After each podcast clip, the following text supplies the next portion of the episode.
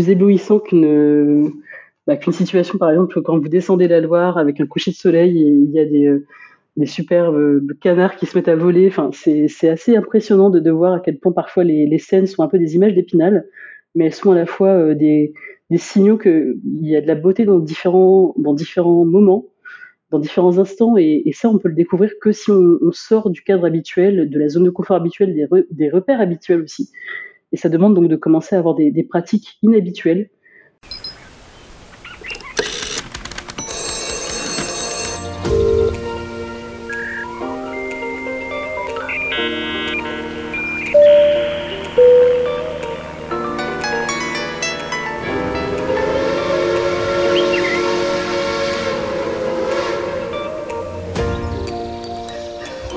Bonjour à tous, bienvenue dans ce nouvel épisode de l'Ampoule.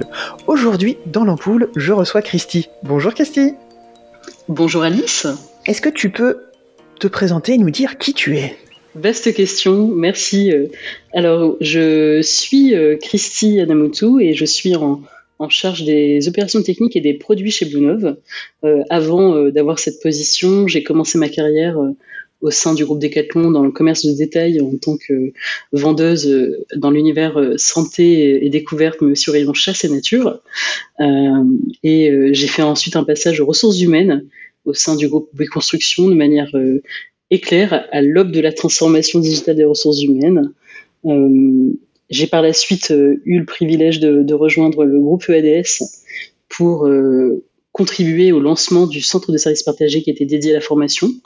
Enfin, j'ai rejoint euh, ben, la Corporate Business Academy qui est devenue après l'Université du Leadership.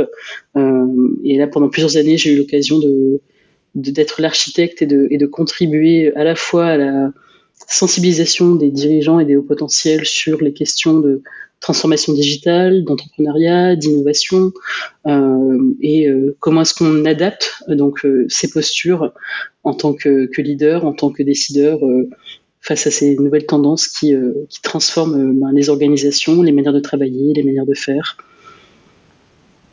Et depuis quatre ans, je suis chez Bluenove, euh, où j'accompagne donc les projets et les équipes et, j'aide à, concevoir ben, les produits d'intelligence collective massive qu'on qu propose dans différents cadres, que ce soit des, pour des entreprises, des grands groupes, des grandes organisations publiques ou même des citoyens. On, on invite donc les gens à, à contribuer euh, de manière massive et collective sur des, des sujets société. Tu as une équipe à, à manager. Comment arrives-tu à donner l'espace à la créativité au sein de ton équipe? Alors c'est c'est une quête et, et c'est vrai que c'est assez difficile pour être honnête. Hein lorsqu'on est une petite entreprise, euh, on n'a pas forcément les moyens d'un grand groupe. Euh, quand on a été euh, éduqué, quand on a eu la chance de se développer dans un grand groupe, on a accès à des, bah, à des salles de formation, à des salles de créativité, à des ateliers, à des workshops, à des facilitateurs, et, c'est très très confortable. Dans une petite entreprise, on doit être, on est beaucoup plus, je pense. Contraint. Et donc, c'est vrai que le manager doit faire un effort pour libérer de l'espace-temps euh, dans les agendas, euh, aussi dans les esprits, euh, réussir vraiment à, travailler. Nous, il y a un premier réflexe qu'on apprend avec quelques-uns de, mes collègues, c'est quand est-ce qu'on arrive à dire non euh, par rapport à ce qui nous est demandé pour essayer justement de se libérer du temps et se libérer de l'espace et, sortir un peu la tête de l'opérationnel pour ben, repenser la stratégie, repenser notre positionnement marché et, et ça demande donc euh, en tant que manager de voilà de créer des temps d'échange, des ateliers, euh, que ce soit une fois par semaine, une fois par mois, une fois par trimestre. Et ça, c'est le rôle du manager d'être le gardien de ce temps-là. Euh, et c'est pas forcément avec beaucoup de moyens. Hein. Ça peut être euh, une heure dans laquelle on prépare euh, une réflexion stratégique sur euh, une feuille de route, ou encore on se permet de définir collectivement des objectifs, ou on va se poser des questions. Ben, si on avait une baguette magique et qu'on devait réinventer le produit ou les services maintenant avec les technologies en place, euh, la concurrence en place, qu'est-ce qu'on ferait différemment? Donc voilà, le rôle est aussi de, plus que de créer l'espace-temps, de, de, poser les questions qui invitent les collaborateurs à, à, à prendre de la hauteur, à, à, sortir des sentiers battus, à, à oser regarder un peu euh, à travers la fenêtre ce qui se passe ailleurs et aussi à être fier d'aller être curieux pour piquer des bonnes idées qu'il y a ben, dans d'autres succès commerciaux, dans d'autres succès entrepreneuriaux.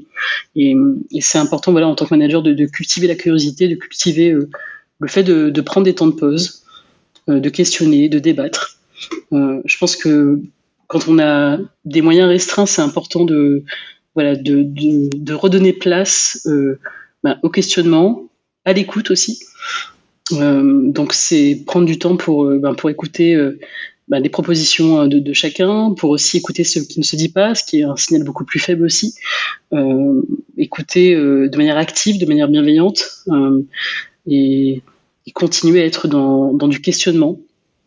Et donc c'est vrai que c'est un travail qui est beaucoup plus long. C'est pas aussi efficace, on va dire, qu'une session de brainstorming ou de créativité qui pourrait être animée dans une très belle salle. C'est ben prendre le temps de, savoir aller vers un protocole de questions, de, savoir se dire qu'est-ce qu'on a appris ces derniers mois, qu'est-ce qu'on a tiré comme leçons qui ont été bénéfiques, qu'est-ce qui a été plus douloureux, comment faire différemment. Et ces questions-là, elles sont aussi très riches si on laisse le temps à chacun aussi les, ben, de faire l'introspection et de, faire l'autocritique. Donc euh, voilà, c'est un peu, oui, j'ai envie de dire, il y a trois ingrédients peut-être clés. Hein, créer l'espace-temps, poser la question et écouter. Ces derniers mois, on, a tous été euh, obligés de travailler euh, différemment. En tant que manager, qu'est-ce que ça a changé dans ta relation à ton équipe et, à cette créativité? Alors, je, crois que pour euh, bien comprendre la question, j'ai même, même fait un chemin parce que je suis quelqu'un d'introverti et ça c'est important dans la compréhension du contexte. Euh, donc je suis, je vis dans mon propre univers dans ma tête et donc ça peut parfois être assez déroutant pour mes équipes et pour euh, même les gens qui travaillent avec moi. C'est que je vais être à une vitesse une vélocité dans ma tête où pas forcément tout le monde va suivre et euh, du coup pour moi le confinement a été un instant mais de d'éclat total. Je me suis retrouvé isolé entre quatre murs à pouvoir me concentrer de manière assez intense sur des sujets à la fois de, frugalité, de réactivité, de, de, de plans où finalement je me suis retrouvée dans un élément qui était beaucoup moins stressant que ce qu'il y avait habituellement.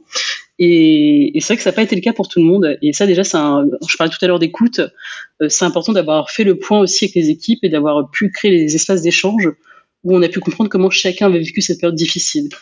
Et ce que ça a créé, du coup, comme, euh, comme, euh, comme décision, c'est euh, il faut laisser la liberté dans, l'organisation individuelle des uns et des autres, une autonomie plutôt, plutôt que de liberté, parlons d'autonomie, une autonomie organisée, parce que euh, tout le monde n'est pas avec les mêmes, qualité euh, quand on est euh, dans des espaces partagés en open space. Tout le monde n'a pas non plus la même vélocité quand euh, il, comment dire, il s'isole et tout le monde a des besoins différents. Donc moi, ce que ça a changé, c'est que on a pu mettre ça en exergue dans l'équipe et comprendre en fait là où chacun était fort, dans quel environnement chacun était fort. Et surtout assumer le fait qu'on est complètement influencé par l'environnement dans lequel on vit. Euh, et, ça veut dire que si des personnes sont moins agréables, euh, enfin, et aussi euh, vivent moins bien le fait d'être bah, dans un bureau avec du bruit ou autre, il faut accepter ça et aussi se dire on va couper peut-être la part en deux, laisser les personnes s'organiser pour que certaines journées elles soient présentes au bureau quand on a des, des réunions, des rituels collectifs, mais le reste elles peuvent trouver soit en étant chez elles des espaces plus calmes, soit en étant dans d'autres lieux type coworking, des espaces à proximité de leur lieu de vie, pour, ne, pour avoir un meilleur équilibre aussi et pas avoir des transports qui sont euh, parfois imposés et, trop longs. Et donc ça, ça, ça, a ouvert cette perspective et c'est vrai que on a donc euh, mis en place, euh, en tout cas pour la partie produit et tech de, de l'équipe, ben, une organisation où il y a deux jours de, de présence au bureau dans la semaine. Après, le reste, ces équipes, elles font comme elles veulent, soit elles viennent au bureau, soit elles sont chez elles. Et euh, ça nous permet donc de, nous retrouver, d'être à la fois très content de nous retrouver quand on se retrouve, mais aussi de, laisser à chacun le temps de s'adapter. Et euh, ça, c'est important parce que même moi, du coup, après, j'ai pris une décision récemment qui, euh, qui était importante. Hein. Je, suis partie de la région parisienne et de Paris pour m'installer en Sologne. J'avais un projet euh, historique de, de vouloir être au sein de la forêt pour être plus au contact euh, ben, d'un écosystème et d'un biotope qui, euh, qui m'inspire au quotidien. Et euh, donc j'ai même fait, voilà, j'ai pris la décision de partir avec un train qui est à 1h20 de Paris pour pouvoir venir au bureau facilement, mais ça, voilà, ça participe aussi à ça. Est-ce que cette reconnexion avec la nature a eu une influence bénéfique sur, tes, sur ta créativité? Alors je sais pas encore parce que j'ai envie de dire que c'était un peu trop tôt mais une chose est certaine, euh, j'expérimente euh, beaucoup plus. Euh, j'ai un, drone notamment et c'est vrai que je fais beaucoup plus de photos au drone avec la lumière, les couchers de soleil. Et donc déjà sur ma créativité photographique, on va dire que ça a eu une influence pour ce qui est du reste, je dois dire que je suis encore en, phase pour l'instant de, découverte et d'exploration.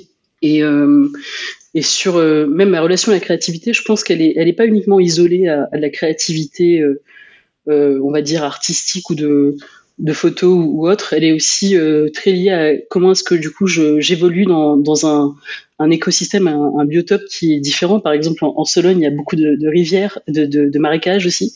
Et c'est vrai que je, me suis mise à pratiquer le kayak il y a, il y a trois mois. Euh, j'en parle beaucoup, mais aussi j'en pratique quasiment toutes les semaines.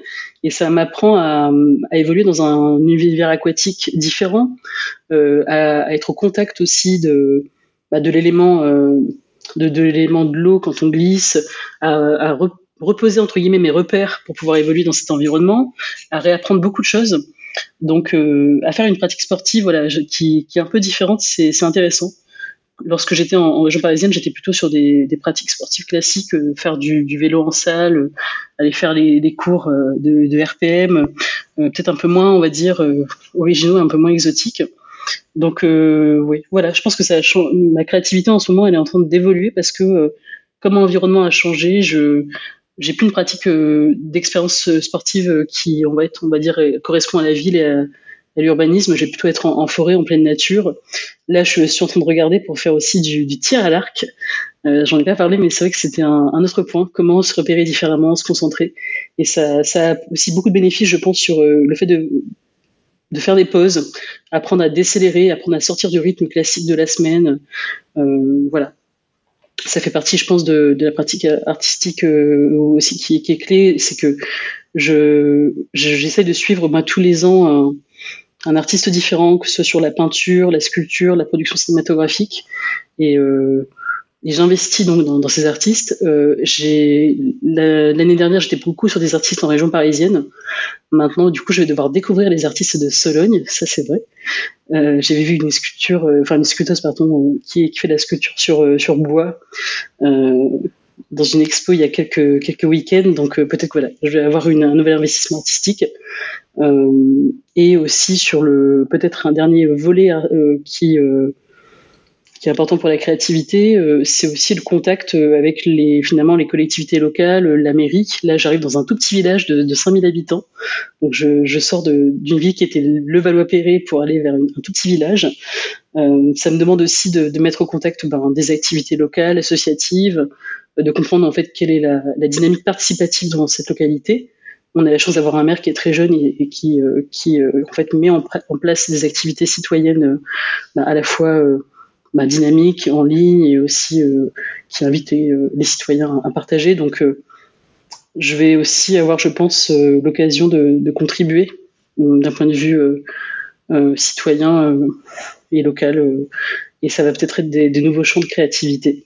Quelle énergie tu, nous invites, euh, nous aussi, à, oser nous, nous, lancer et à tester de, nouvelles choses Oui, parce que je, pense qu'il faut être curieux.